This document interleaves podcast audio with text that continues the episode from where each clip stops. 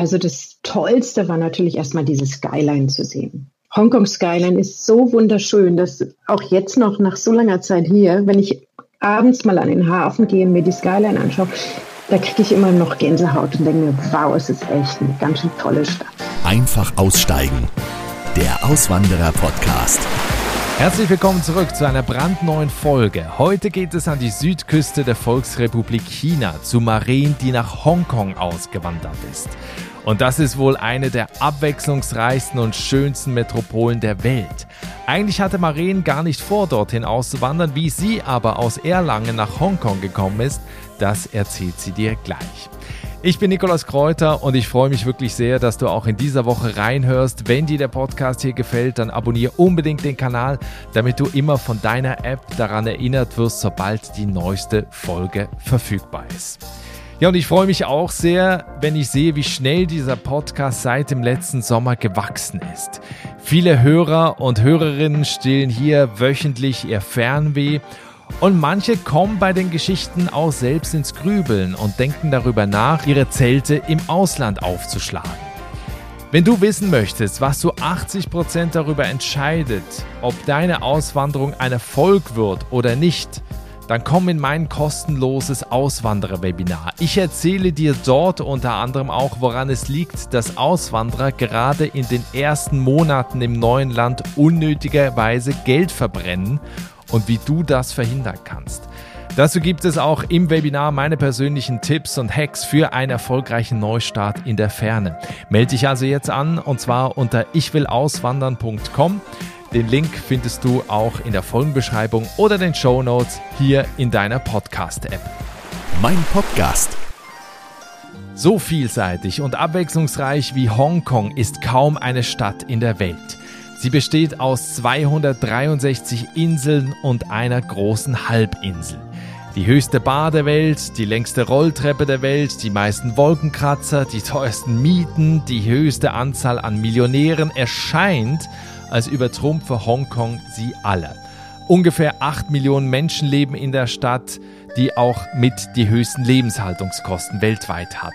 Lange unter britischer Herrschaft steht Hongkong heute unter der Regierungshand Chinas. Mein Podcast in dieser Folge ist Maren Windisch. Sie ist 2003 quasi über Nacht mit ihrem Mann nach Hongkong ausgewandert. Maren ist heute 45 Jahre alt, hat in Erlangen ursprünglich im Personalbereich gearbeitet, bevor sie in Hongkong Mutter von zwei Kindern wurde und heute als Leiterin und Organisatorin von touristischen Autoreisen in Asien arbeitet.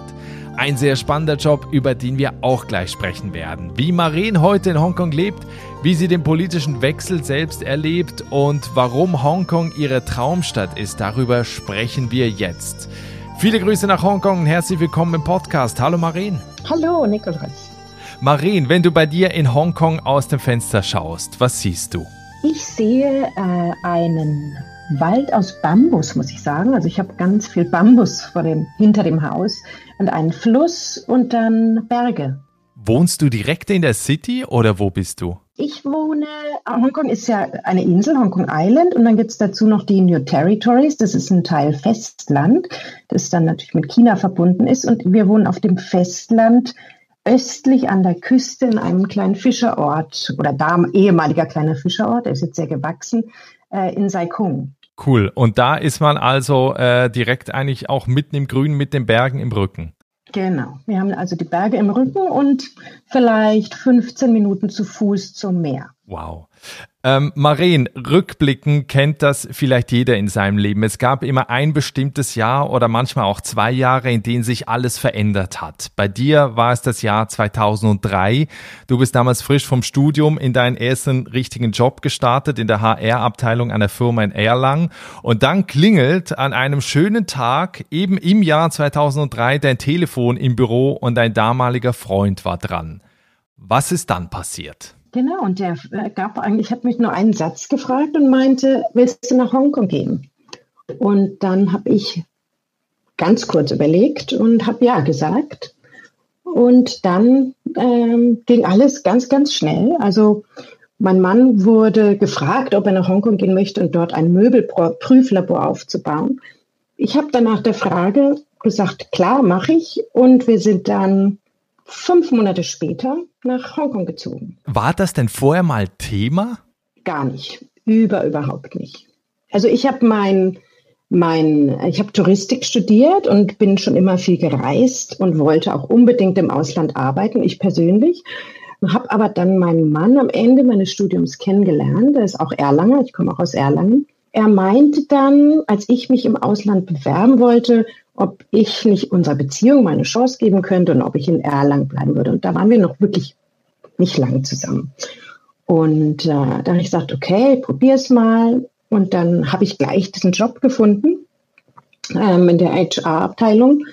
Und der hat mir total viel Spaß gemacht. Und dann habe ich auch erstmal diesen Gedanken ins Ausland komplett verdrängt. Ich war glücklich, ich hatte einen super Job und äh, mit uns ging das auch ganz gut.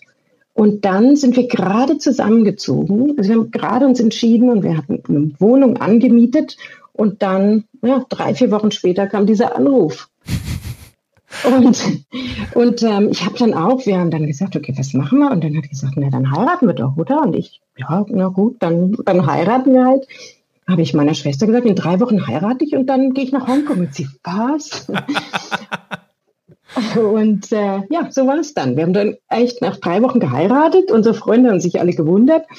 Keiner hat so gedacht, oh, das, das geht ja, ob das gut geht. Ja, die beiden jetzt so ganz frisch zusammen oder heiraten schnell und gehen nach Hongkong. Aber doch, das haben wir dann, haben wir dann einfach gemacht und ähm, ja, wir sind ja immer noch zusammen und sind seitdem eigentlich glücklich in Hongkong. War denn Hongkong bei dir, hat das überhaupt eine Rolle gespielt? Also hätte er auch sagen können, Costa Rica? Ja, hätte auch sagen können. Also ich bin vorher äh, schon in ähm, Asien gewesen. Ich habe meine Diplomarbeit in Nepal geschrieben und ich war auch schon davor zwei, dreimal in Thailand und habe Asien immer sehr als sehr angenehm empfunden. Ähm, ich war aber auch schon in, in Amerika, Südamerika und es hätte mich auch interessiert. Also wäre ich auch hingegangen. Ich weiß nicht, wie lange wir dort, ob wir da genauso lang geblieben wären, das weiß man natürlich nicht. Aber ich wäre, glaube ich, also in die meisten Länder wäre ich gegangen. Mhm. Also einfach, weil du diesen Reisedrang hattest oder weg, weg wolltest. Genau. Ich wollte einfach, es war einfach mein Traum, im Ausland zu leben. Ähm, und ich bin, glaube ich, sehr, ein sehr flexibler Mensch, würde ich mal sagen. Also ich, ich komme eigentlich, denke ich, in vielen Kulturen zurecht und ich, ich hätte, wäre überall mit hingegangen. Äh, mein Mann allerdings, der war vorher noch nie im Ausland also nie im außereuropäischen Ausland. Der ist mal in Schweden gewesen, in Italien, aber der war, sonst hat er Europa nie verlassen. Und der Flug dann nach Hongkong, der Umzug sozusagen, war dann sein erstes Mal, dass er einen Langstreckenflug genommen hat. Und äh, und nach Asien gekommen ist. Mhm. Also das heißt, ihr habt vorher in Deutschland geheiratet, äh, da waren fünf Monate, hast du gerade gesagt, waren dazwischen, bevor ihr dann nach Hongkong geflogen seid. Habt ihr da euch noch irgendwie anders vorbereitet oder musste es quasi direkt losgehen mit dem neuen Job dann? Nee, es musste direkt losgehen. Äh, mein Mann hat damals für eine kleinere Firma gearbeitet in Deutschland und äh, die hat uns auch nicht vorbereitet kulturell. Das gab es nicht. Das gibt es ja in großen Firmen, dass man kulturell vorbereitet wird und dass ein bisschen was erzählt hat und die, die einem auch helfen mit Wohnungssuche und so weiter. Das haben wir eigentlich alles gar nicht gehabt. Ähm, uns wurden jeweils, jedem von uns wurden zwei Koffer bezahlt. Und genau, und dann sind wir hier angekommen. Ohne Vorbereitung. Wir haben uns das auch vorher nicht angeschaut. Viele, inzwischen ist es ja so, dass man mal hingeschickt wird. Man darf sich den Wohnort angucken oder den Ort, in dem man entsendet wird oder zu dem, den man zieht. Ähm, aber das haben wir alles nicht gemacht. Und hier war dann die Firma, die war auch sehr klein auch. Da gab es nur zwei andere ähm, Expats noch, auch zwei Deutsche und drei Hongkongesen, drei Chinesen, ähm, die, die dort in der Firma gearbeitet haben deswegen hatten, kannten wir jetzt, also wir sind hier nicht in so ein großes Netzwerk reingekommen, in eine große Firma oder so, sondern es war alles recht klein. Jetzt ist ja das Berufliche ist das eine, also wenn das natürlich, ein, wenn da der Start gelingt, ist das natürlich super. Auf der anderen Seite waren die ersten Wochen ja bestimmt auch ein Kulturschock. Also du kommst jetzt von Erlangen aus so einem beschaulichen, so einer beschaulichen Kleinstadt in, nach Hongkong. Was, was war so das Größte, was euch am, also was euch so am meisten da beeindruckt hat in Hongkong in den ersten Wochen? Also das Tollste war natürlich erstmal diese Skyline zu sehen. Also Hongkong Skyline ist so wunderschön, dass auch jetzt noch nach so langer Zeit hier, wenn ich abends mal an den Hafen gehe und mir die Skyline anschaue, da kriege ich immer noch Gänsehaut und denke mir, wow, es ist echt eine ganz schön tolle Stadt. Und das Zweite, was wir nie gedacht hätten, ist, dass Hongkong so grün ist. Also Hongkong ist, besteht 75 Prozent aus Natur, Strände, Berge, man kann wandern. Das, was man eigentlich so überhaupt nicht im Kopf hat, wenn man an Hongkong denkt. Und ähm, das hat uns auch ganz schön begeistert.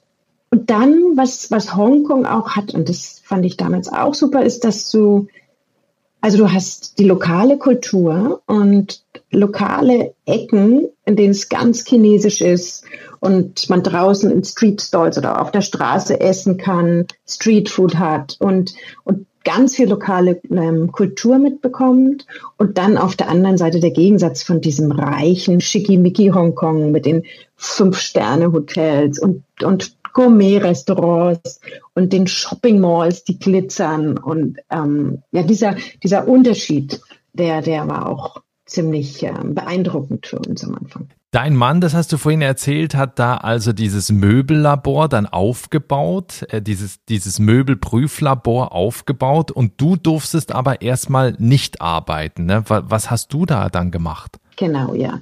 Ähm, wir kamen direkt nach SARS ähm, diese Lungenkrankheit, das, das, hat man ja in Deutschland auch mitbekommen oder in Europa auch mitbekommen.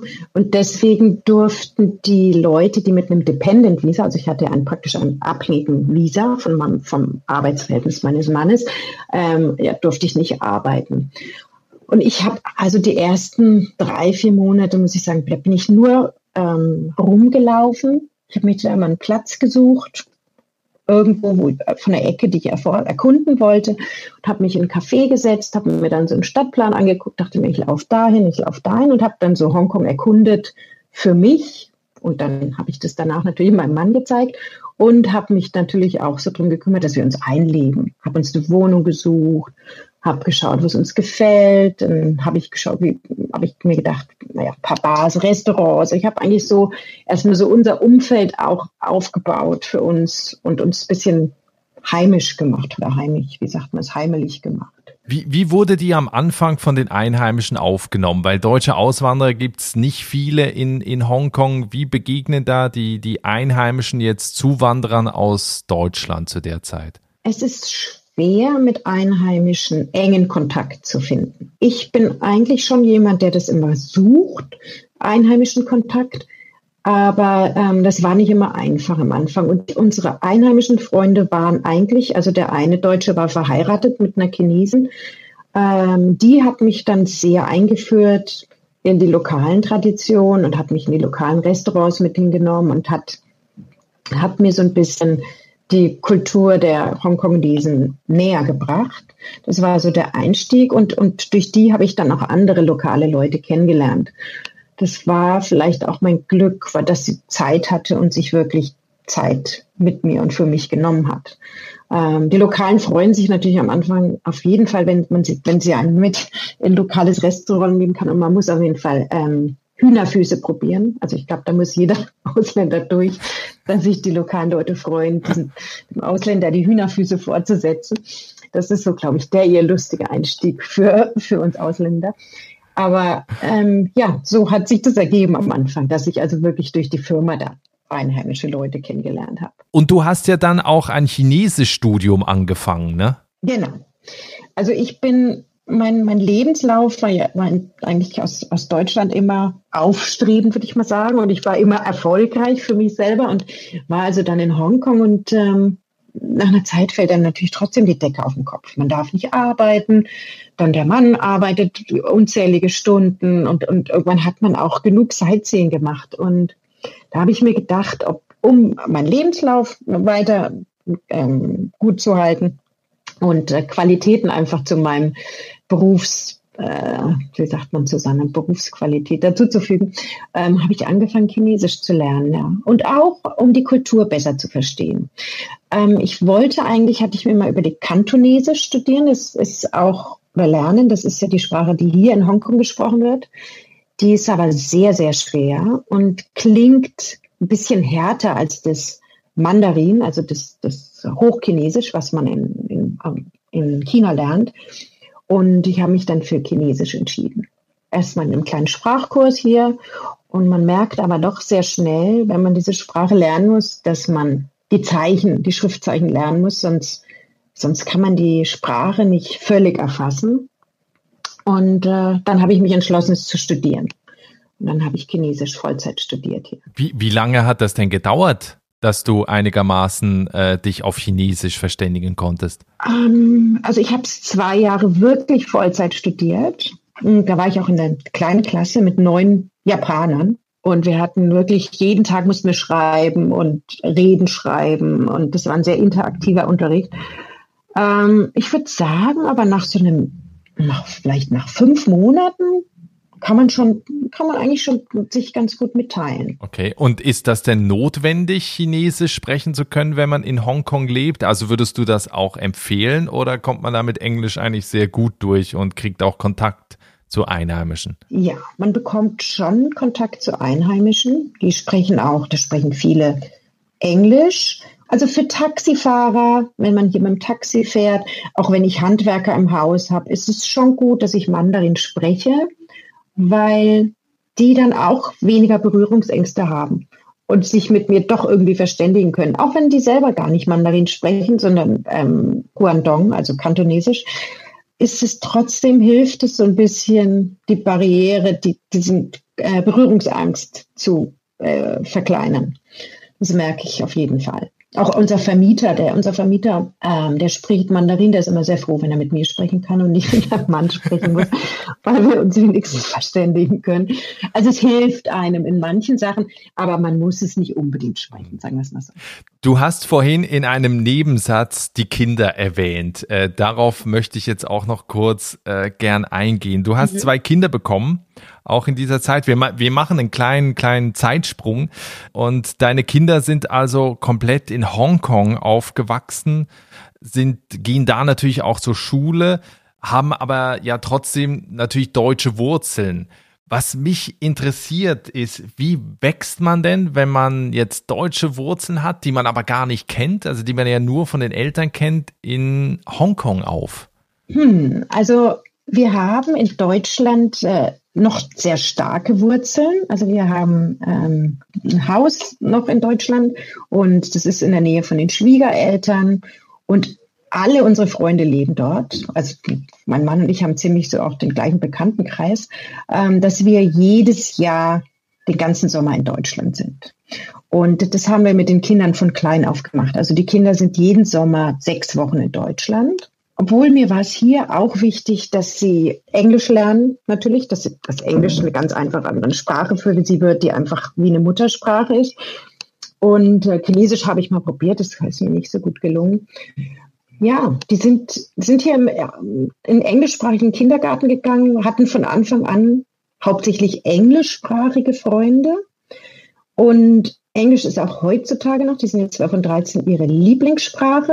Sie identifizieren sich aber als Deutsche, wenn sie gefragt werden, als Deutsche, die in Hongkong geboren sind. Und sie sehen schon ihre Wurzeln, obwohl sie in Hongkong leben, trotzdem auch in Deutschland. Ah, echt? Mhm. Das ist ja interessant. Obwohl, wenn ich sie jetzt frage, wenn ich sie jetzt fragen würde, das hatten wir noch nicht mal, habe ich gesagt, wollt ihr nach Deutschland gehen? Und beide so, nee, nee, nee, nee, nee, nee, nee, wir, wir mögen die Schule schon hier, wir bleiben schon noch ein bisschen in Hongkong, das ist schon alles schön hier. Aber Deutschland ist trotzdem was, was in ihrem Herzen ist. Ja, in, interessant. Also, weil man sieht es ja immer, äh, auch gerade jetzt zum Beispiel hier in Deutschland ist ja ein großes Thema auch Kinder von, von Migranten, also Kinder, die natürlich ausländische Wurzeln haben, die aber gar nie entdeckt haben, weil sie halt einfach äh, in Deutschland aufgewachsen sind. Und so finde ich es jetzt auch interessant, weil ne, deine Kinder ja in Hongkong aufgewachsen sind, aber trotzdem halt diese starken Wurzeln zu, zu Deutschland haben. Also sehr, sehr interessant. Wir haben jetzt gesprochen über dein Studium äh, Chinesisch. Wir haben gesprochen über deine Kinder, die du natürlich in der Zwischenzeit dann auch bekommen hast. Bei dir ist es jetzt beruflich auch so, dass du heute arbeitest und zwar in einem äh, total spannenden Bereich. Du stellst für ein Reisebüro im Premium-Segment Reisen zusammen für Touristen, die mit dem Auto Asien entdecken. Mhm. Wie funktioniert das genau und, und was machst du da? Ja, ich, also ich muss sagen, ich habe Touristik studiert und war also immer auch in diesem Bereich, habe Hotelfachfrau auch mal gelernt und war also schon immer im Bereich Tourismus interessiert und habe wirklich, muss ich sagen, in Hongkong meinen Traumjob gefunden. Ähm, es ist ein kleines Reisebüro, wirklich mit einem Nischenprodukt ja, ich bin für Asien zuständig und bereise die Länder, die Produkte entwickeln wollen, also wirklich intensivst alleine mit dem Auto und fahre alle Straßen ab und schaue mir alle Hotels an und stelle dann eine Reise für unsere Kunden zusammen, ein Reiseprodukt, äh, die das Land äh, den Kunden näher bringt auf sehr ähm, spezielle Weise. Genau. Also wir probieren immer auf wirklich auf den kleinen Nebenstraßen zu fahren in Kambodscha, in Myanmar, in Vietnam, wo auch immer wir sind. Ähm, und verbinden ja die schönsten Plätze eben mit Roadtrips, also mit Straßen äh, miteinander. Und unsere Kunden müssen eigentlich nur ankommen. Wir arrangieren die Autos für sie, das sind immer SUVs, also immer Four-Wheel-Drive-Cars. Und wir haben dann immer meistens mich, wenn ich das Produkt zusammengestellt habe, mich im Auto und einen lokalen Führer und einen Fahrer. Und die Kunden fahren dann in ihren Autos hinter uns her. Wir sind alle mit Walkie-Talkies verbunden. Und die haben dann sozusagen ihre geführte Autoreise durch asiatische Länder mit uns. Das hört sich ja nach einem Traumjob an. Ja, ja, nein, es macht auch, es macht wirklich viel Spaß. Also es macht Spaß, weil weil ich ähm, die Länder so meinen Kunden oder ich kann das aussuchen, was ich denke, was das Schönste am Land ist.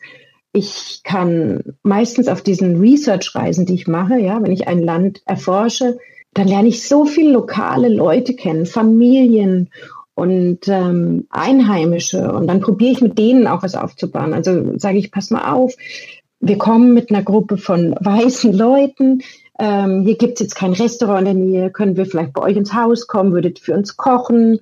Und ähm, genau, und dann kreieren wir mit den lokalen Familien auch, die uns, also die sich dann auch freuen, wenn ich dann, die kennen mich dann natürlich auch noch ein paar Mal, wenn ich dann da mit äh, Langnasen oder mit weißen Leuten dann komme und sie sind glücklich und sie machen ein bisschen Geld und dann fahren wir wieder weiter auf einer kleinen Nebenstraße und wir bauen schon auch natürlich die Sehenswürdigkeiten eines Landes ein, aber verbinden das wirklich mit mit der lokalen Kultur. Wenn wir beim Thema Job gleich sind, wie beurteilst du die Jobmöglichkeiten für Auswanderer in und rund um Hongkong? Gibt es da Möglichkeiten? Kann ich da reinkommen oder ist es auch visumbedingt relativ schwer? Wie schätzt du das ein? Also jetzt natürlich zu Covid-Zeiten hat sich das ein bisschen geändert. Ich würde mal sagen, davor ähm, war es sehr einfach für Ausländer in Hongkong zu arbeiten. Wenn man eine Firma findet, dann findet natürlich die einen sponsert. Aber es sind in den letzten Jahren jetzt nicht Deutsch, aber sehr viel Franzosen gekommen, alle mit Arbeitswiesen. Die Firmen haben eigentlich Leute immer noch aus dem Ausland gesucht und eingestellt. Das äh, ändert sich vielleicht jetzt über die Zeit hinweg, weil Hongkong ist natürlich jetzt auch negativ in den Schlagzeilen oder wird oft jetzt mal darüber berichtet auch, wie, wie China immer mehr eingreift und mit dem Security Law und so weiter, mit den Unruhen, die wir hatten, ähm, dass es vielleicht momentan auch bei Ausländern nicht das gefragteste Land ist. Ich muss aber sagen, Hongkong ist für Ausländer so sicher. Ich denke immer, dass wir hier in Hongkong so unbekümmert unser Leben leben. Man lässt seine Sachen am Tisch liegen, wenn man im Restaurant mal, keine Ahnung, nach draußen geht zum Telefonieren oder sonst was. Man muss keine Angst haben, dass was einem gestohlen wird, dass, dass einem irgendwas passiert, auch wenn man nachts auf der Straße ist. Es, es wird einen nie einer ansprechen, es würde nie, es passieren keine Gewalttaten. Also ich würde sagen, ähm, dass Hongkong immer noch mit eins der sichersten Städte der Welt ist. Und dass jetzt diese Nachrichten, die es über Hongkong gab, nicht das Image verschlechtern sollten von Hongkong, sondern dass das Leben hier immer noch sehr lebenswert ist. Aber ich könnte mir vorstellen, jetzt mit der natürlich Covid, der Arbeitslosigkeit, dass die gestiegen ist, dass weniger Ausländer eingestellt werden. Ähm, aber das kann sich natürlich auch wieder ändern. Aber ich denke generell, es ist einfach, es ist auch einfach, sich hier einzuleben. Und ich denke, dass die ähm, Visasituation gut ist. Weil du jetzt auch gerade so ein bisschen die politische Situation angesprochen hast, ihr lebt seit 17 Jahren oder seit über 17 Jahren in Hongkong. Merkst du denn jetzt eine Veränderung auch dadurch, dass jetzt China plötzlich mehr eingreift in, in Hongkong, als es bisher mit der Unabhängigkeit noch der Fall war? Ja, das auf jeden Fall. Also das merkt man auf jeden Fall. Ähm, ich denke aber, dass es sich ich weiß nicht, es ist nur unsere Annahme oder meine Annahme, aber dass mit den Protesten ähm, Hongkong natürlich für China auch den Weg geebnet hat, schneller einzugreifen. Und jetzt mit diesem Security Law, Law doch, da merkt man schon, dass sich, dass sich das Ganze ein bisschen ändert. Und es wird jetzt zum Beispiel auch in den Schulen nach und nach eingeführt, dass man die chinesische Nationalhymne singt. Ähm, die, die hongkongesische Nationalhymne ver, verschwindet so nach und nach hier aus dem, aus dem Leben. Ähm, bestimmte Bücher werden in den Büchereien, kann man die nicht mehr vorfinden, die vielleicht was, keine Ahnung, gegen China sagen würden. Also es gibt schon bestimmte Dinge, die man auch denkt, oh, das finde ich jetzt nicht so gut, aber es beeinflusst unser Leben jetzt nicht negativ. Also unser Leben ist momentan genau wie davor. Ja, es sind kleine Einschnitte, die natürlich nach und nach auch mehr werden können. Aber wie gesagt, wir, wir sind davon nicht so betroffen. Wir können aber, muss ich auch dazu sagen, jederzeit die Koffer packen und gehen. Und das können die Lokalen nicht. Und das Leben in Hongkong ist für jemand, der normal hier arbeitet oder auch für einen Student, der dann sein Arbeitsleben hier anfängt, wirklich schwierig. Es ist wahnsinnig teuer. Die Mieten sind wahnsinnig teuer. Die Lebenshaltungskosten sind sehr hoch. Dass, dass das die Jugendlichen frustriert und sie dagegen auch auf die Straße gehen, kann man auch verstehen. Aber ähm, ja, für die ist es, glaube ich, noch ein bisschen schwieriger, das Ganze zu akzeptieren, die Veränderungen, die jetzt so nach und nach kommen. Mhm. Ja, weil du gerade diesen Punkt, den wollte ich gerade als nächstes ansprechen, die Lebenshaltungskosten, weil man das ja auch immer wieder hört und liest, dass die Mieten unfassbar hoch sind, dass auch gerade für kleine Apartments äh, unfassbar hohe Preise gezahlt werden müssen. Hast du da konkrete Beispiele auch, wo du einfach sagst, okay, so viel musst du eigentlich im Monat in Hongkong verdienen, damit du so einen gewissen Lebensstandard hast? Ja, also wenn man die, die, die Erziehung ist schon mal, die Education, Entschuldigung, ich bin verwechsel das immer mit dem, ich spreche mal Englisch, äh, die Education, sagt man, die, die Schulbildung auf Deutsch. Bildung, ja. Ja, die Bildung mhm. ist, ist schon mal teuer hier. Wenn man seine Kinder also auf eine, eine gute Schule stecken will, dann zahlt man, würde ich mal sagen, Minimum 1000 äh, Euro pro Kind pro Monat. Das ist natürlich schon mal ein, ein hoher Kostenfaktor. Dann Mieten, also eine kleine Wohnung, sagen wir mal mit 50 Quadratmetern vielleicht, kostet auch schon so um die 2.000, 3.000 Euro im Monat. Äh, man findet natürlich auch einfachere Wohnungen, kleine, also ein bisschen billigere Wohnungen, aber generell würde ich mal sagen, ist das schon so der Durchschnittswert, den man bezahlen muss. Ähm, hier gibt es deswegen auch ganz sch schlimme Wohnungsbedingungen für Leute, die sich das überhaupt nicht leisten können. Und die wohnen dann mit zehn Leuten auf 50 Quadratmeter, die dann unterteilt sind in ganz kleine Räume oder in, in kleine Sch Schächte. Und dann hast du die Toilette in der Küche. Und also es ist nicht, nicht schön für, für die untere Schicht, würde ich mal sagen, oder schwierig hier zu leben. Aber wie gesagt, so die Mittelschicht, ja, 1000 Euro pro Kind im Monat Schule und dann, ja, so 2.000, 3.000 Euro Miete im Monat und dann Essen und Trinken. Mit was kann ich es denn vergleichen? Ich habe neulich zu meinem Mann zum Beispiel gesagt, ich habe Mozzarella gekauft und habe dann also einen abgepackten Mozzarella und habe zu meinem Mann gesagt, ach, der war ja heute günstig, hat ja nur 50 Hongkong-Dollar gekostet. Und dann habe ich mir das mal in Euro überlegt, das sind 5 Euro für so einen kleinen Ab. Und dann habe ich mir überlegt, wow, mhm. eigentlich ist das wirklich viel Geld. Zahlt man in Deutschland, keine Ahnung, einen Euro dafür oder so. Mhm. Ja, ähm, ja so, so, so sind die Preise hier. Wie, wie schätzt du die Gehälter jetzt für Expats ein? Also die Leute, die nach äh, Hongkong kommen, da arbeiten und leben wollen, also die sind dann entsprechend auch höher, damit man sich diesen ganzen äh, Standard da leisten kann? Ja, also auf jeden Fall ähm, wird einem meistens die Schule bezahlt. Und dann kriegen viele eine Housing Allowance von Minimum, würde ich mal sagen, 7.000 bis 8.000 Euro im Monat, damit man sich als Familie auch ein Haus oder eine Wohnung leisten kann, in der man einigermaßen lebt. Das ist schon so das Minimum, was man erwartet, würde ich mal sagen. Vermisst du nach 17 Jahren, vermisst du da noch irgendwas in Hongkong, was es da nicht gibt? Ich freue mich natürlich schon manchmal auf einen Schnitzel oder so, wenn ich nach Deutschland komme. Also deutsche, deutsche. Ähm, aber gibt es doch auch in Hongkong. Ja, aber das ist, schmeckt nicht genauso. Okay. ähm, aber Hongkong hat eigentlich alles, was man braucht. Also man vermisst jetzt ganz am Anfang, habe ich vielleicht auch noch äh, Medikamente oder, oder Bratwürste sogar aus Deutschland mitgenommen. Das macht ja alles nicht mehr. Natürlich, man kriegt alles hier, was Medikamente angeht und was Essen angeht. Und man kriegt auch gute Würste. Man kann sich bestimmt auch sein Schnitzel selber machen. Aber es, ähm, ja, das vermisst man natürlich schon so ein bisschen Heimat, Heimatgenuss.